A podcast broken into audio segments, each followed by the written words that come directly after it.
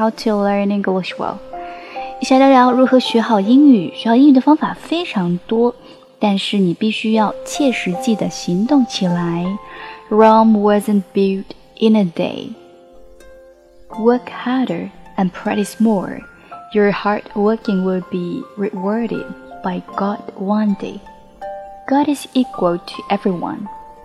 冰冻三尺， 非一日之寒。更加努力的学习，更加勤奋的操练，你所付出的一切将会得到上帝的报答。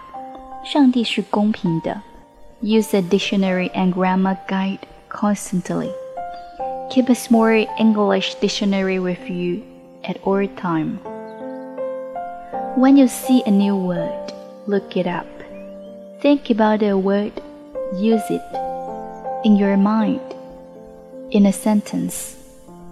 经常使用词典和语法指南，随身携带一本小英文字典。当你看到一个新字的时候呢，就去查阅它，思考这个字，然后呢，学着去用它，在你的心中，在一个句子当中。Try to think in English whenever possible. When you see something, think of the English word of it. Then think about a word in a sentence。 一有机会呢，就努力的去用英文来思考。看到某一些事情的时候呢，想想它的英文单词，然后呢，把它用到一个句子当中去。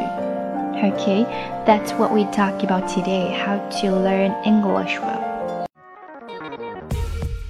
更多英语节目内容，请关注微信公众号“安夏说英语”。安静的安，夏天的夏，安夏说英语。